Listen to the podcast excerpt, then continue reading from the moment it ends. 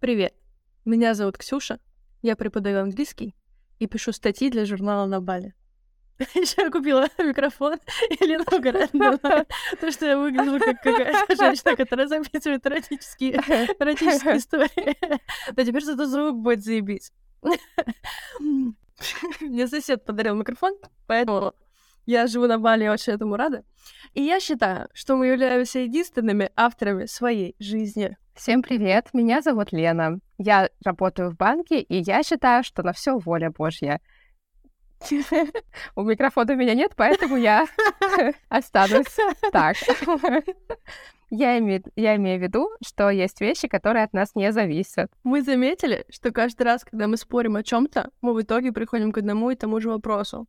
Все ли зависит только от нас, или внешние обстоятельства влияют на нас больше, чем бы нам того хотелось? Мы решили подключить вас, потому что мы уверены, что мы не единственные, кто мучается с этой дилеммой. Во втором сезоне мы обсуждаем работу, предназначение и зарплату. Да, так точно. Ну, раз у Ксюши хороший микрофон, то пусть она ведет нашу особенную тему сегодня.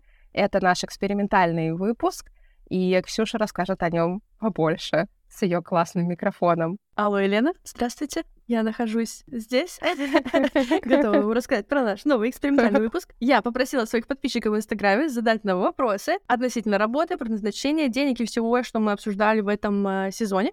Они написали мне очень классные вопросы. Спасибо вам большое. И сейчас мы ответим э, на те, на которые нам кажется, мы можем как-то нормально ответить. И вот э, Первые два вопроса, они очень э, похожи по своей да, тематике, поэтому мы начнем обсуждение с них. Зачитаю. Да? Один вопрос. В чем счастье? Внезапно. А можно ли сказать, что счастье в деньгах в какой-то степени? И второй вопрос.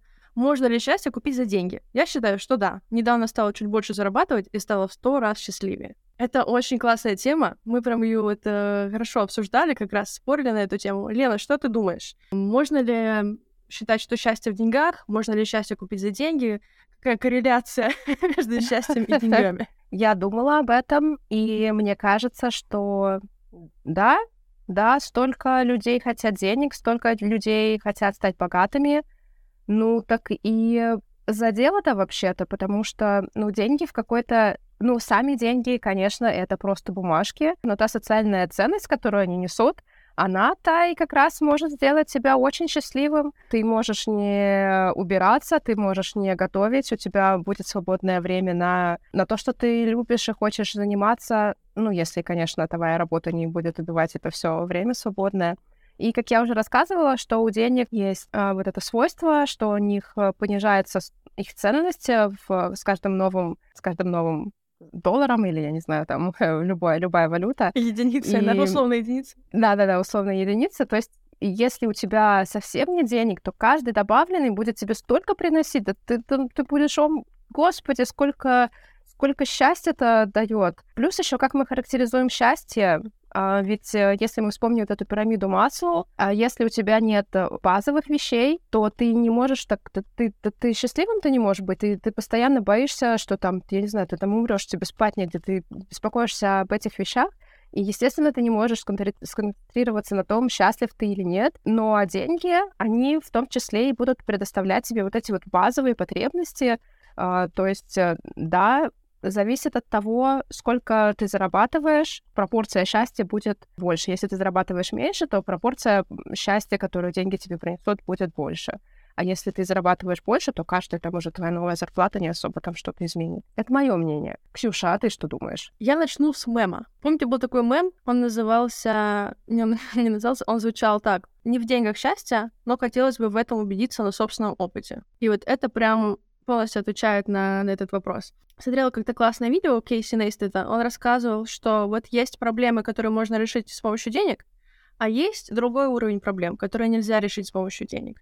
И вот когда у тебя не хватает денег, чтобы решить этот первый уровень проблем, да, где спать, что есть, э, где лечиться, как, как не умереть, тогда ты не можешь даже думать о вот этих, о более высоких проблемах там, о любви, о предназначении, о смысле жизни, потому что у тебя вот насущные, да, вот эти проблемы, как правильно ты сказала, да, вот эта пирамида масла, тебе их нужно решать. Но когда ты решаешь вот эти проблемы, когда у тебя все хорошо, да, когда тебе комфортно жить, когда ты не думаешь о делах насущных, тогда ты такой начинаешь тогда вот эти люди, которые решили вот эти все свои проблемы, они такие, счастье не в деньгах, потому что, ну, так оно и есть, счастье не в этом. Счастье вот оно, вот когда решаешь вот эти проблемы, которые решаются не с помощью денег, но ты не можешь их решить, когда у тебя вот эти расходы есть, когда ты не знаешь, что у тебя есть. Поэтому, да, счастье не в деньгах, но это деньги, это ступенька к тому, чтобы вот э, быть, быть счастливым, чтобы решать вот эти более сложные проблемы. Но опять же, если мы спросим каких-нибудь там буддистов, э, вот этих вот праноедов, они тоже тебе скажут, что вообще для счастья тебе нужна миска риса и все, типа все, может быть даже просто солнечная энергия, и тебе типа не нужны никакие там специальные, знаешь, вещи, какая-то одежда специальная, что счастье можно и без этого достичь. Ну, мое, лично мое мнение в том, что должна быть комфортная жизнь. Вот эти вот там, которые мы обсуждали, эти 5000 долларов в месяц, это то, после чего можно начинать строить... Ну, не то, что начинать, это немножко по-снобистски говорю. А везде по-разному, да, в зависимости от того, где ты живешь и какие у тебя там потребности, как... что ты считаешь финансовой стабильностью и устойчивостью. Но вот когда ты достигаешь своего личного субъективного уровня комфорта, даже, да, там не богатства, не вот этого всего, просто комфорта устойчивого, вот после этого начинается уже немножечко другой уровень работы над вот этим каким-то более высоким счастьем. Но без денег никак. Такое вот наше мнение э, меркантильное. Мне кажется еще, что наши слушатели не все буддисты и монахи, и ну вот эти все классные, кажется, классные мало, люди, да. которые нашли просветление. Да, ну слушай, нет, ну вот эта история, очень часто люди думают, что вот я разбогатею, стану богатым. Они богатеют, становятся стану богатым. Ну, логические люди такие, Вот этот поворот. Вот этот поворот. Не ожидали такого.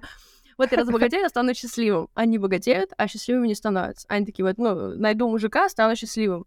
Ну, как там кого как. Они находят мужиков и не становятся счастливыми. Они такие, ладно, я там рожу детей, стану счастливой рожают детей и не становятся счастливыми. И вот так они бегают, бегают, бегают, потому что, ну, счастье, оно, типа, ну, в чем то другом, оно не во внешнем, да, оно во внутреннем, то есть там над чем-то другим нужно работать. Да, я соглашусь, но как ты, мы и мы с тобой об этом говорили, что у денег немножко другое, другие характеристики в том плане, что они хотя бы вот да. твои basic потребности могут закрыть, типа да, в еде, да, да, и тебе, ну, то есть это, мне кажется, уже такой большой э, шаг навстречу тому, чтобы чувствовать себя немножечко счастливее в конце дня если ты прикольно покушал в течение этого дня. Да, ну я говорю лично вот для меня, как я поняла, что, ну, без денег никак, но счастье, если у тебя просто есть деньги, то счастливым ты не будешь. Возможно, даже наоборот, потому что тебе все будут говорить, ну, у тебя же все есть, что тебе еще надо? Подкаст даже есть такой, что тебе еще надо. Вот у тебя все есть. А ты что-то что-то ноешь, что-то ноешь, тебе все есть. Но счастье, ну, типа, не в этом. Счастье будет да. ощущение, субъективное ощущение. Ты можешь прям купаться в деньгах, как Скруш Макдак, но все равно чувствовать себя очень плохо. Поэтому деньги обязательно нужны, но это просто ступенька к тому, да. чтобы начинать э, строить это самое счастье. Что, переходим к следующему вопросу? Давай. Можно ли ради денег срать на свое здоровье? Мне нравится вот этот эмоциональный задор Не просто там, типа, не пренебрегать, не там, не обращать, срать на свое здоровье. Можно ли ради денег? А мой ответ категоричен, никак нельзя. Когда ты забиваешь на свое здоровье ради денег, потом ты тратишь эти деньги обратно на свое здоровье, а не всегда получается его обратно откупить деньгами, потому что очень часто это такая накопительная история, да, например, если ты там всю молодость пробухал, то потом в 30 тебе будет намного сложнее справляться э, там, с возрастными изменениями, потому что у тебя организм уже там поношенный, да. А если ты всю свою жизнь а, ну, нормально, да, жил более-менее здорово, то и в 30, и в 40, и в 50 тебе будет а, немножечко легче. А, вот. Ну, конечно, с деньгами легче потом здоровье свое улучшать, но мне кажется, оно того не стоит. Ну, не стоит пренебрегать здоровьем ради денег. Ты что думаешь? Лично я придерживаюсь твоего, Ксюш, мнения. Мне тоже кажется, что здоровье... Ну, и, и столько так. поговорок, и столько так. всяких вот этих вот народных притч. Мне кажется, не зря. Ну, тогда еще и медицина да, была, да. на самом деле, не на очень хорошем уровне, но, но все равно что-то в этом есть поэтому я соглашусь, но ответ, который я хочу дать, это, мне кажется, это зависит от приоритетов людей. Если им да, плевать на свое здоровье, а, они там, например, ведут не очень здоровый образ жизни, даже не, независимо от денег, то есть они не ради денег это гробят, а просто потому, что это прикольно быть пьяненьким, веселеньким, то да, О, ради бога, да. все зависит от вас. Вы что хотите хотите, какие у вас приоритеты, если у вас Да, деньги да. на первом месте, да, то делайте. Ну, желательно не вредите остальным, но с собой что угодно. Ну, слушай, ну это... ну, можно делать вообще, что можно убивать людей, пожалуйста, ну, вы просто потом будете нести ответственность за свои, за свои поступки. Но, типа, ну, не, мы не те люди, которые могут запретить э, делать все, что угодно, тем более самим собой. Ну, тут Да. вопрос, типа, ну, вот, на наш взгляд, да, как мы считаем, стоит ли оно того, да? Да. А, еще такой момент, если вот именно мы говорим, да, я привела в пример, например, бухло, но с деньгами это, опять же, не очень связано, да? Но если мы говорим, что именно ради денег, то есть, как я себе это представляю, это какие-то переработки, да? Ну, как вот деньги можно зарабатывать ценой своего здоровья. Это, скорее всего, очень много не sustainable, как это, как это по-русски? Очень много работы, недосыпы, плохое питание, отсутствие спорта, вот такая вот история, да? Но там еще такой момент, что в какой-то момент, когда ты выгораешь, да, или когда у тебя тело просто, ну, не встает с кровати, потому что у него больше нет на это сил, ты перестаешь зарабатывать деньги. И приехали, и как бы это, ну, путь, путь в никуда в итоге. Как бы, не, мне кажется, нет, нет в этом, нет в этом смысла. Потом и денег не будет, и здоровья не будет, и возможности их заработать не будет. Ну, слушай, э, мне кажется, так не особо работает, когда ты в найме, потому что, ну, ты же там просто там, ну, тебе не уменьшают зарплату в зависимости от часов. Э, ну да, нет, я имею в виду, если ты ходишь, работаешь на работу, и вот ты не занимаешься квайт квитингом, как эти э, противные зумеры, а ты работаешь вот, ну, как надо, по 70 часов в неделю, да, как настоящий э, миллениал, который идет по карьерной лестнице. Э, ну и все, и ты потом, ну, ложишься просто и не можешь, и не можешь встать. Так люди, очень часто люди так и бросают работу, ну, они уходят там просто в никуда и живут на накопления, потому что они такие, ну, я не понимаю, это того не стоит, и зачем вообще оно надо. Вот, поэтому, ну, как минимум, если ты в найме, можно работать э, хотя бы 40 часов, как тебе надо, да, и можно еще чуть поменьше работать, там, в туалете подольше посидеть. А, Я, кстати, недавно вспоминала о том, что вот помните, когда-то такие были истории вот эти вот, мне казались они такими громкими, стали возникать вот эти истории, когда люди просто все бросали, уезжали там на Бали, там или в деревню. Это называлось дауншифтинг. Да, Это был целый концепт целый был дауншифтинг. да, да, да, и столько людей это стали Да. делать. И я думаю, блин, вот классно было бы уйти в дауншифтинг, а потом вспомнила, что я в свою всю свою жизнь в этом дауншифтинге жила. Просто мне... Я только из него вернулась. Куда я собралась вообще? Я думала, блин, так здорово, что люди могут себе это позволить. Вот они столько накопили и ушли в дауншифтинг, а потом я такая подумала, так, погодите-ка, так, э, так не надо себя до такого доводить, чтобы потом в этот дауншифтинг уходить, все бросать, семью, Сто детей, процентов. работу. Слушай, просто я говорю, видишь, раньше никто не работал и там не уезжал в домик в деревне или на Бали, потому что, ну, просто она что-то будет жить, да, был вопрос, типа, какие-то отшельники, бродяги это делали. А потом люди начали вот за появлением интернета, это стало чуть более Да, возможно, да. да. или люди могли накопить и уехать. И вот так они стали становиться дауншифтерами. Сейчас ты заметила, что сейчас нет ни метросексуалов, которые были очень популярны в нулевых, ни дауншифтеров, потому что стричь ногти сейчас стало для мужчин, типа, нормальным, и это не делает из тебя целую новую сексуальную ориентацию, поэтому метросексуалы исчезли и появились просто мужчины. Вот. А, и также исчезли дауншифтеры, потому что сейчас дауншифтеров, типа, полмира. Здесь вот на Бали, вот реально, тут, вот уехать, тут есть маленький полуостровочек такой, где очень хорошие волны для более профессиональных серферов. И там этих дауншифтеров, и там каждый второй. Там вот эти вот австралийцы, американцы, там со всего мира люди приезжают, вот эти мальчишки с длинными волосами, и вот у них доход там, типа, ну, там, 300-500 долларов, короче. И вот просто они вот, они живут на пиве и жареном рисе. Просто вот у них вот, они босиком ходят, в одних этих же майках, у них вот из имущества это вот доска серферская, которая у них есть, и все. И они вот это настоящие прям дауншифтеры. Да, да, да. Но я говорю, сейчас это больше не концепт такой, потому что это сейчас вообще типа норма жизни. Ты просто не хочешь впахивать Да. типа на дядю, да, ты просто ты немножечко впахиваешь на дядю два часа в день чтобы мочь Да. себе купить рис, типа, и радоваться жизни, потому что, видишь, счастье для многих э, не в том. А, хорошо, продолжаем. Можно ли любить работу, когда она в кайф, но денег с нее мало? А, ваше мнение, Елена, как бы с по батюшке? Да-да. Ну, мы любим частично работу за деньги, но если мы рассматриваем работу не как способ э, зарабатывания денег, а как способ занятости, то да, ради бога, мы же... Ну, а если мы рассматриваем любовь к работе как связка с деньгами, ну, тогда сложно. Но мне кажется еще, что мы рассматриваем очень часто работу как э, вот что-то такое однополярное, что вот мы либо любим работу, либо не любим работу.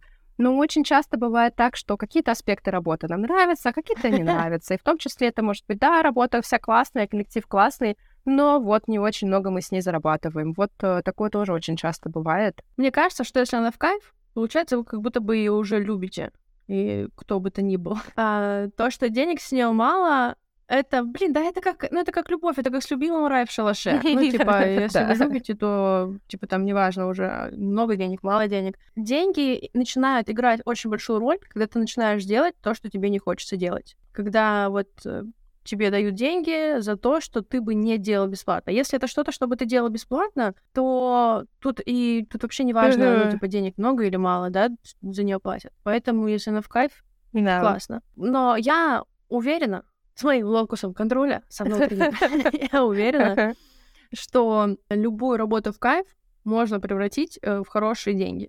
Вот я не говорю там, ну, может, да и в миллионы, и в миллиарды тоже его можно превратить, но как минимум можно его превратить в вот эти комфортные, в этот комфортный минимум, uh-huh. который тебе нужен, чтобы жить э, свою лучшую жизнь. Вот. Потому что я говорю, как мы это уже обсуждали, да, где-то, что люди делают деньги просто из всего. Я сейчас читаю книжку, э, там, типа, про Amazon, что чувак говорит, я буду книжки отправлять по интернету. Ему все говорят, ты, ну, нормальный, у тебя все сложилось хорошо в жизни. Ага. По какому интернету, какие книжки тогда будешь отправлять? Он такой, нет, вы не понимаете, я буду. Ну и все, пожалуйста, теперь самый большой бизнес э, в мире. Я про Amazon имею в виду. Да. А, ну, кто бы мог... У него там что-то был какой-то гараж полный книг, и он там вручную, короче, их отправлял просто. Вот. И поэтому очень часто нужно просто поискать, посмотреть, покрутить. Э, возможно, то, что вам в кайф, возможно, кому-то это очень сильно нужно, возможно, кто-то это очень сильно ищет и готов за это платить деньги. Да. У нас есть вот эта история, что вот у меня, я, о, о ребята, все начинается психотерапевтический сеанс. Я всю жизнь свою росла с тем, что платят за страдания. Не за труд, не за результат, не за ценность твоей работы. Платят за то, сколько ты пострадал. И поэтому мне очень сложно, когда мне платят за то, где я не страдаю. Мне кажется, что это, ну, какие-то легкие, шальные, неправильные деньги. А, я же не страдала, почему мне платят? А, ну, платят не за страдания, людям все равно, как ты себя чувствовал, пока ты делал эту работу. Наверное, им даже да. будет приятнее тебе платить, если ты себя кайфово чувствовал. Я думаю, что и работа, да. наверное, лучше получится, да? Вот, поэтому, скорее всего, наоборот, чем тебе больше в кайф, тем ты больше развиваешься в этом, тем ты больше стараешься, тем лучше, да, там, результат, продукт, э, услуга, которую ты делаешь, и люди с большей готовностью будут за это платить. А, вот так, я все перевернула. Э, не любите работу, с которой мало денег, но в кайф. Делайте из этой работы много денег, продолжайте ее любить еще в два раза больше. Да. Такой рецепт. Да, хороший курс. Хороший да. курс. Ты что думаешь? Да, я соглашусь. Давайте так делать. Ну все, огонь. Я не знаю, как это сделать. Я на самом деле не дошла еще до такого, я не знаю, как. Э, но курс, мне кажется, хороший. Вот еще у нас есть один вопрос про мотивацию и зарплату. Согласны ли вы, что маленькая зарплата убивает мотивацию? Недавно я заметила, что когда работаю через онлайн-школу за 400 рублей урок, то делаю не так уж и хорошо. А на репетиторстве за 1400 рублей за урок мои уроки гораздо лучше и качество моей работы выше. Я это заметила. Связано ли качество нашей работы и деньги? Как вы думаете? Вот этот вопрос мне очень понравился, но мне кажется, тут э, не совсем правильный вопрос. Сейчас я вам скажу, как надо задавать вопрос. Нет, я не про то. Мне кажется, что здесь проблема не только в деньгах. Через онлайн-школу, когда мы работаем любую, через любую школу в найме, мы работаем через посредника мы работаем на дядю, а дядя что-то продает другим людям, с которыми мы потом там преподаем им все что угодно, да? А на репетиторстве мы работаем напрямую. Мы сами тот самый дядя, который несет ответственность за все вот это. Поэтому здесь вот эта тысяча, которая то появляется, то пропадает, да? Вот эту тысячу мы отдаем дяде, чтобы он мучился со всеми вопросами, uh-huh. которые там возникают. Поэтому у меня абсолютно то же самое. Я работаю хуже, за, когда я в найме, чем когда я работаю на себя. Когда я работаю на себя, я знаю, что я полностью за все отвечаю. Я знаю, что если человеку не понравится, это полностью все на мне. Когда я работаю на дядю, и, например, у меня было такое, я в школе в Китае работала, я когда ругалась там с менеджером или с директором, у меня было примерно ноль мотивации вести хорошие уроки. Потому что я такая, ну, ребят, вы берете у меня 80% заработка за uh-huh. то, чтобы мне было классно и кайфово здесь работать. А потом, например, не даете мне от. Почему вы хотите, чтобы я вела эти уроки так, как будто бы у меня все хорошо. У меня нехорошо. Вот это ваши клиенты, давайте вы с ними будете разбираться, почему вы там своим учителям не даете отпуск, и они задолбанные приходят на уроки и не могут э, вести нормальные уроки. да? Там вот этот есть дядя, который забирает вот эту самую тысячу рублей. Вы понимаете, что это, ну, как бы вы за это не отвечаете, на полностью это не ваша, э, ну, это не ваши клиенты, не ваши личные клиенты. И даже если вы завтра умрете, дядя легко найдет кого-нибудь вам на замену, и у него все будет хорошо. А тут, если вы умрете, то ученики расстроятся, потому что они к вам пришли лично, потому что вы классники. Нет, все, все, мы все расстроимся. Надеюсь, все будут жить долго и счастливо. Поэтому, мне кажется, здесь в первую очередь вот это очень важно, что когда ты работаешь сам на себя, ты работаешь лучше, потому что ты чувствуешь, во-первых, свою личную ответственность, а во-вторых, ты знаешь, опять же, что люди к тебе пришли на тебя без этих всяких маркетинговых уловок и вот этой всякой ерунды. Вот. Про деньги, и мне не кажется, что это всегда связано с деньгами, а очень от человека зависит. Мне кажется, что у меня это не всегда связано с деньгами, вот у меня больше связано с наймом. В найме я получала больше, чем сейчас за час, но я объективно хуже все это делала, потому что я говорю, там был вот этот вот ну, посредник между мной и клиентом, который забирал у меня еще. ну, то есть в чистых это я больше денег получала, да, но в процентах, типа, uh-huh. если я получаю 100% от того, что человек платит за уроки, то я получала, дай бог, 50%. Uh-huh. Поэтому, мне кажется, тут э, важна не столько сумма, сколько вот этот вот уровень ответственности, в общем, за продукт. Ну, слушай, сравниваешь найм и работу на себя. А если, например, это две работы на себя и две работы в найм, вот мы сравниваем вот эти две. Если про найм говорить, то у тебя как? Э, зависит от количества денег или нет? Лично я довольно ответственный человек, мне сложно просто физически делать плохо, мне сложно делать, ну, как бы так на отвали. И я, когда просто мало денег получаю за это, я делаю хорошо, качественно, но при этом страдаю, что я так впахиваюсь в это, в это говно, которое, а, которое эм, так дешево оплачивается, которое потом в конце тоже никому не надо. Я просто расстраиваюсь больше, но все равно делаю качественно. И очень хочу, чтобы мне оплатили больше за мой труд. Но я могу себе представить, как это связано, как люди больше э, могут давать, если им больше тоже давать. Мне кажется, что еще довольно быстро к хорошему привыкаешь. И когда ты зарабатывал 300 рублей, а потом, ну, начальник тебе говорит, смотри, теперь будешь зарабатывать 3000, такой, классно. И, ну, сначала ты радуешься, а потом ты просто привыкаешь к этим трем тысячам, такой, а почему я три с половиной не зарабатываю? Ну, как бы вам не кажется, что, ну, как бы, ребят, типа, сервис вам?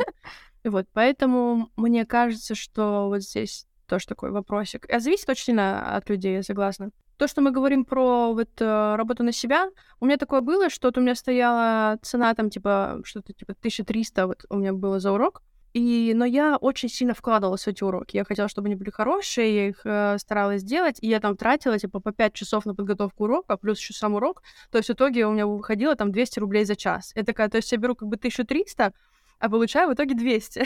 Ну, как бы что-то пошло не так. Я помню, что меня начало это прям, ну, мне тяжело стало это делать, мне стало очень грустно от этого, и я помню ребятам, с кем у меня был этот формат уроков, я говорю, ребят, давайте, типа, 1700. И они согласились, и все, и я повеселела, и мне стало легче делать уроки, и стало легче. Вот, потому что, ну, вот эти 400 рублей сделали мне какую-то погоду, видимо, э, моральную, что мне стало легче за вот большую, э, за больше деньги, мне работать стало легче. Вот. Э, поэтому, мне кажется, здесь вот очень зависит, да, от ответственности, наверное, от взгляда, типа, от того, что вы готовы делать за эти деньги. Вот. Но и, от, мне кажется, еще от уровня нормы тоже это очень зависит. И опять же, от вот этого, а, видишь, перфекциониста и перфекционизма, и э, ответственности, да, что ты говоришь, ты ответственна, и ты в любом случае делаешь классно. Поэтому зависит от многого.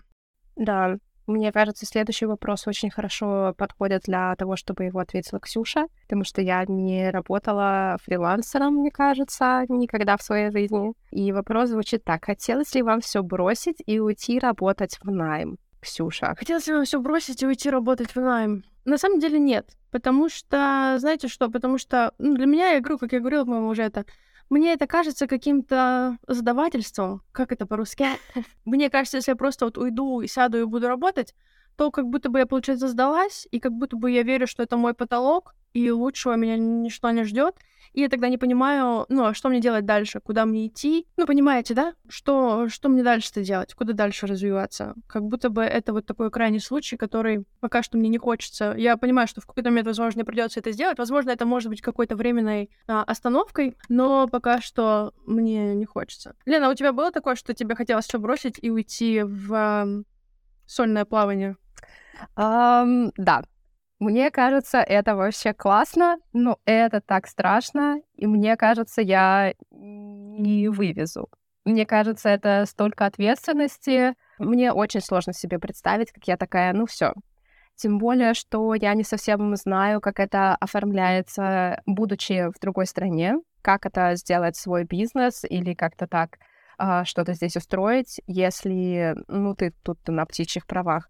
Вот, поэтому пока это все у меня в голове, но мне на самом деле очень бы хотелось, потому что действительно классно было бы, когда ты э, столько сил и энергии отдаешь в себя. Ну, понятное дело, что есть риски, страхи, но, типа, выгоды тоже соответствующие. И я имею в виду не просто финансовые выгоды, но и в том, что ты такой, я делаю прикольную штуку, я делаю ее ради себя, потому что это, ну, нравится мне, в первую очередь, и, и классный, хотя бы вот такое вот ощущение получаешь. Блин, ты говоришь, это типа большая ответственность. Так ты же сама только что сказала, что ты очень ответственная. Наоборот, тебе это к тебе вообще идеально подойдет. Это вот для ответственных людей как раз, которые, которым не нужен дядя, чтобы он стоял с палкой и стучал по голове. Не знаю, но, например, если ты работаешь в найме, там, если что-то случится, ну, то корпорация ответственна за тебя. Даже если это дойдет до суда, если это были какие-то там неправильные данные в налоговых документах, судебный иск будет против корпорации, не против тебя лично. А если ты работаешь на себя и на, там, на пакости в документах, то позвольте-ка, ты, ты сам-то будешь будешь это делать. Ну, я имею в виду, что вот такого плана. Так ты очень ответственная, поэтому, мне кажется, у тебя не будет, у тебя не будет таких а, проблем, потому что ты, что ты говоришь, что ты делаешь все, даже если тебе мало платят,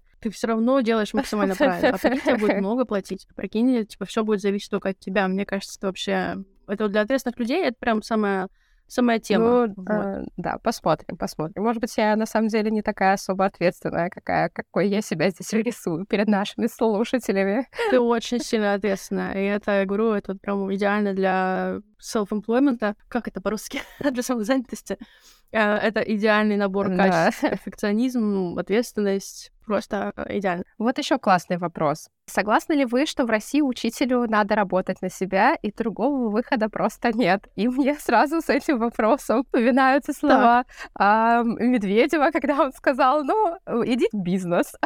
Да, да, да. Денег нет, но вы держитесь. Он... Да, да, да. Он учителям же, да, по-моему, это и говорил, что, типа, да, учитель — это призвание. Если что-то не нравится, идите в бизнес. Ты что думаешь? Я соглашусь с этим высказыванием, что, к сожалению, недостаточное финансовое обеспечение госслужащих, а, смотря какого уровня госслужащих, но учителя точно не, не получают достаточно, и врачи а, вот у меня мама врач, она мне рассказывает про суммы, которые они там зарабатывают. Господи, боже мой, это прям просто, просто какая-то жесть. Да, да, да. Я не согласна просто, что это звучит из уст человека, который может это изменить.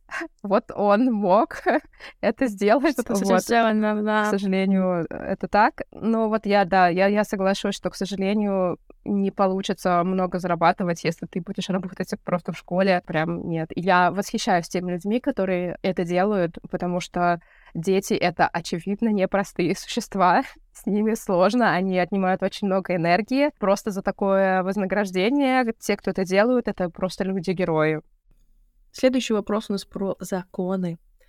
А как законы работают за рубежом, если ты фрилансер? Если вы в этой стране просто турист или по какой-то долгосрочной визе, но у вас нет э, какого-то ВНЖ, и вы не стали налоговым резидентом этой страны, а это я советовала бы погуглить, как стать резидентом налоговым этой страны, то вы, получаете, просто платите налоги в Российской Федерации, как обычно, как дома, ничего не меняется. И вопреки расхожему мнению, даже если вы прожили вне Российской Федерации более полугода, вы все равно там должны платить налоги, все равно налоговый резидент, плати налоги, как говорится. Но если у вас есть какой-то ВНЖ или какое-то гражданство другой страны, желательно узнать, как в этой стране нужно платить налоги. Скорее всего, если вас наняли на работу, или вы учитесь, или даже вы замужем, возможно, за гражданином этой страны, там есть вопросики, можете ли вы там вообще работать. Нужно смотреть по поводу каждой страны отдельно. Нужно смотреть, какой у вас там легальный статус и что вообще можно делать и что нет. В разных странах это по-разному, в разных странах разные условия. Например, я помню, когда я работала в Китае, мы платили налоги только в Китае, у них там с Россией какое-то соглашение, что ты в Китае платишь, в России как бы засчитывается себе в карму. Но, например, там американцы и канадцы, они должны были платить налоги как в Китае, так и потом у себя дома. Поэтому доверяйте, проверяйте. Как минимум нужно погуглить, почитать чатики, поспрашивать в чатиках. Э, желательно поконсультироваться с каким-то человечком, который знает э, всю правду, и э, узнать у него, как это делать максимально легально. Так, ну и последний наш вопрос. Это очень интересный вопрос. И звучит он так. Как научиться выбирать самый легкий, а не правильный путь в работе на себя? Но мы, наверное, еще скажем и в нами, потому что почему нет? Мы, мы можем.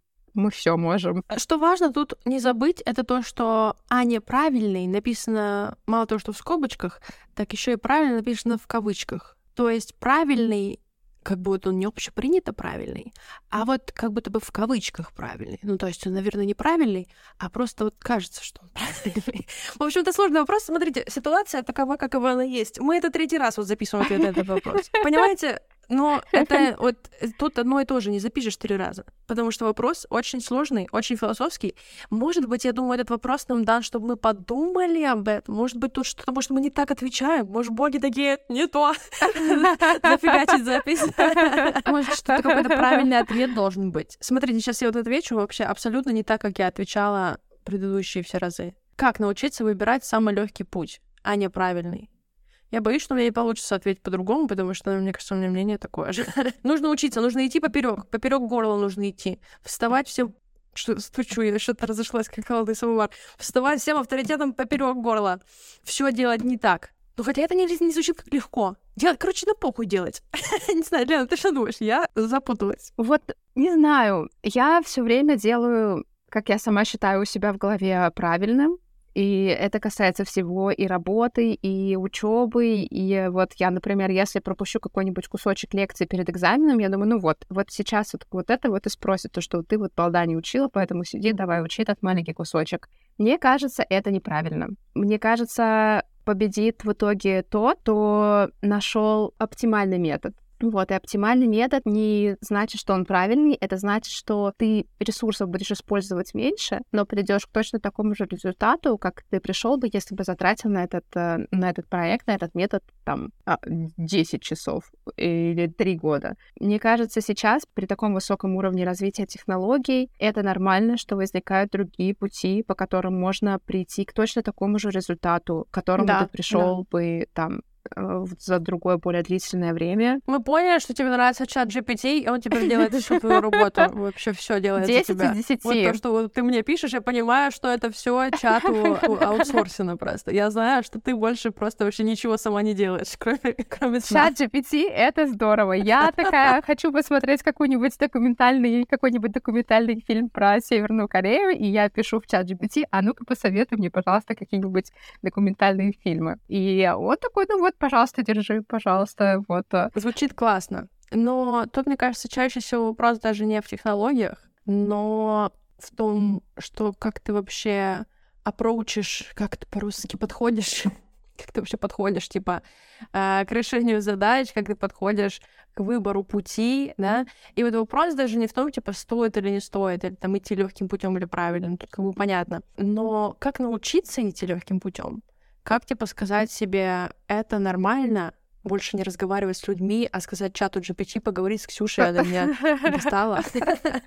Как, как научиться, как научиться э, идти легким путем, а не правильным? Мне кажется, надо себя заставлять. А это, а вот вопрос, это легко или нет? Это легко заставлять себя? Это что же сложно заставлять себя? Э, Наоборот, звучит как сложно. Да, это как любое что-то новое, нам придется этому учиться, и, скорее всего, это будет нелегко, но как любое что-то новое, что мы учим, я думаю, что это действительно тот самый подход, который мы должны использовать. Мы не должны задерживаться на том, ну, не сидеть, короче, вот в своем удобном кресле всю жизнь, а пытаться что-нибудь такое новое узнать, потому что действительно, может быть, тот метод, который ты выучишь, он будет гораздо лучше для тебя потом впоследствии, и ты сам такой будешь думать, а чё, о чем вообще я думал, что я вообще так долго ждал. Как любое действие, которое мы совершаем, то ли физическое, то ли ментальное, это все затраты энергии. И я думаю, просто нужно для себя в голове построить пирамиду приоритетов, что для тебя важнее, на что ты готов тратить энергию. И если, так если хорошенечко подумать, то, скорее всего, новые оптимальные пути гораздо важнее и затратнее, ну, как бы они сначала затратнее, потом они действительно важны для своего собственного развития и для более лучшего или быстрого исхода конечного результата. Вот так, я думаю. Звучит хорошо. А, я думаю, что еще нужно практиковаться, что это дело практики. Потому что когда первый раз что-то делаешь, да, сложно и неуютно, и непонятно, но если потихонечку начинать, если вот сначала просто что-то одно сделать неправильно или легко, или вот, да, там, вместо того, чтобы погуглить, зайти в чат GPT и погуглить в чате GPT. Ну, то есть сделать что-то не так, как ты привык делать, или сделать что-то не так, как говорят, надо делать. И ты делаешь. Еще у меня вот недавно, буквально на днях такое было, что я сделала не так, как как бы надо было делать. Не так, как даже мне казалось, что надо делать. И мне так было хорошо потом, и я такая, так а чё я? Ну, типа, и вот когда ты видишь ауткам, результат, как ты видишь, что получилось, что мало того, что все хорошо кончилось, так тебе еще и было э, легче в тысячу раз. Ты такой, а что я так ну, раньше не делал? И я думаю, что очень быстро захочется переключиться на вот этот, э, на вот эти рельсы, где тебе легко и классно, а не правильно, потому что когда мне вообще что про меня думают, у меня зато все хорошо по жизни. Вот, я думаю, практика, и потихонечку да. вот в эту практику вливаться, и э, получится перестроиться. А еще я думаю, что главное помнить, что правильно, неправильно социально принято, не принято, морально, аморально. Это социальные конструкты, которые строят общество. И надо это помнить, что это все да. выдуманное. Вот если да. прыгнешь с крыши, то умрешь, скорее всего, в зависимости да. от того, с какого этажа прыгнешь, потому что гравитация, на секундочку, да. штука реальная. И неважно, кто что думает о гравитации, она есть. Она есть и пришлепнет да. вас к земле. Да, попадешь ты в рай или в ад после того, как ты прыгнул с крыши, это уже просто придуманные приколы, которые никак не повлияют на работу гравитации. А, но даже тут я хотелось бы с тобой поспорить. Ну-ка. Гравитация это все, конечно, классно, но вот сколько самолетов летает. И вот так, ну и все железная птица полетела. Ну, ты же не с э, турбожилетом прыгаешь. Если с турбожилетом прыгнешь, то, знаете ли, тоже не разовьешься, а где-нибудь в Бразилии приземлишься. Слушай, я про то, что, типа, даже то, что кажется вообще неоспоримой какой-то правдой и правильностью, э, может быть не таким при каких-то других условиях. Ну, то есть, э, если показать э, вот самолет вот этим, вот эти все истории про то, как аборигены всякие в каких-то непонятных племенах видели самолеты, они думали, что это, ну, какие-то там божества, потому что они не понимали понимали, как может что-то летать, что, ну, нельзя, птицы летают, все, больше ничего не летает. Да, это верно, но ладно, хорошо, скажем законы физики, потому что самолеты тоже по законам физики все летают, и все, что происходит сейчас в мире, оно движется по законам физики, не считая вот черные дыры, там законы ломаются, но все остальное, оно вот придерживается. Вот, опять же, ну то есть везде все ломается, ребята, вообще нет никаких правил, ломайте все. Ну, но с крыши, но с крыши не прыгайте. Но с крыши не прыгайте. Не надо, не, не пробуйте, я не буду советовать друзьям. Я про то, что очень много разных вариантов. Просто, ну да, смотрите там аккуратненько, просто иногда кажется, что ну вот это-то точно вот так работает. Ну, это сто процентов вот так. А потом ты такой, а, подождите, оно не так работает. Ну, типа, очень много таких э, моментиков есть, поэтому я... Слушай, я вот все, последний заканчиваю. Я всегда думала, что нужно носить бюстгальтер. А потом я его сняла, и мне просто стало легче жить. Оказалось, что не надо, потому что я даже не спрашивала, зачем носить бюстгальтер. Кому... Мне в 13 лет дали бюстгальтер, сказали, носи. А я потом в 25 такая, что будет, если я его сниму? И все, я его сняла, и, и все. И я такая... А я так хотела бюстгальтер, я прям ждала а у меня левая грудь начала расти, а правая нет. И, и я думаю, блин, ну что, что такое вообще? Даже без галтер не на что надевать, просто засада какая-то. Прикол. Я не помню, ждала его или нет, и что вот не помню эти э, эмоции по поводу бюстгальтера, но я помню, что, ну, я говорю, его всегда носила, и это не самое удобное, особенно в южных странах, где жарко, и вообще, типа, ну, просто когда оказалось, да, что это, это предмет одежды, который, от которого можно отказаться, и твоя жизнь станет только легче, и я, я офигела, что я никогда, я там за 15 лет, я типа не задавалась вопросом, а зачем я его ношу. Я каждое утро, 365 дней в году на протяжении 15 лет, 15 лет его надевала и вечером снимала. С таким вот выдохом счастливым, потому что у меня всегда перетягивало вот все здесь. И все, а я потом такая... Простите. А, можно вопрос, кого накопились вопросики?